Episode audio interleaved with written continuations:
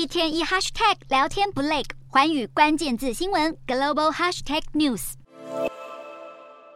这个月七日是新冠肺炎吹哨人来自中国武汉的李文亮医师因支援看诊不幸染疫逝世的三周年纪念日。世界各地不少华人都举办了相关的悼念活动，不料在美国洛杉矶的活动现场上，却发生了一个小插曲。一名中国男子突然出现在洛杉矶中国领事馆前的悼念活动上，并企图撕毁活动文宣，推倒李文亮的看板及活动标语，甚至随意践踏民众摆放在地上的蜡烛。有网友怀疑这名男子可能是中共领事馆派来破坏现场的小粉红，而这名男子随后也被美国警方逮捕，离开了现场。而这位在疫情爆发初期勇敢提出质疑的抗疫英雄已经离世满三周年，许多海内外的中国民众仍然对中国政府当年的作为感到怒火中烧，同时也期盼着有一天中国社会能够容得下不同的声音，让这样的憾事不会再次上演。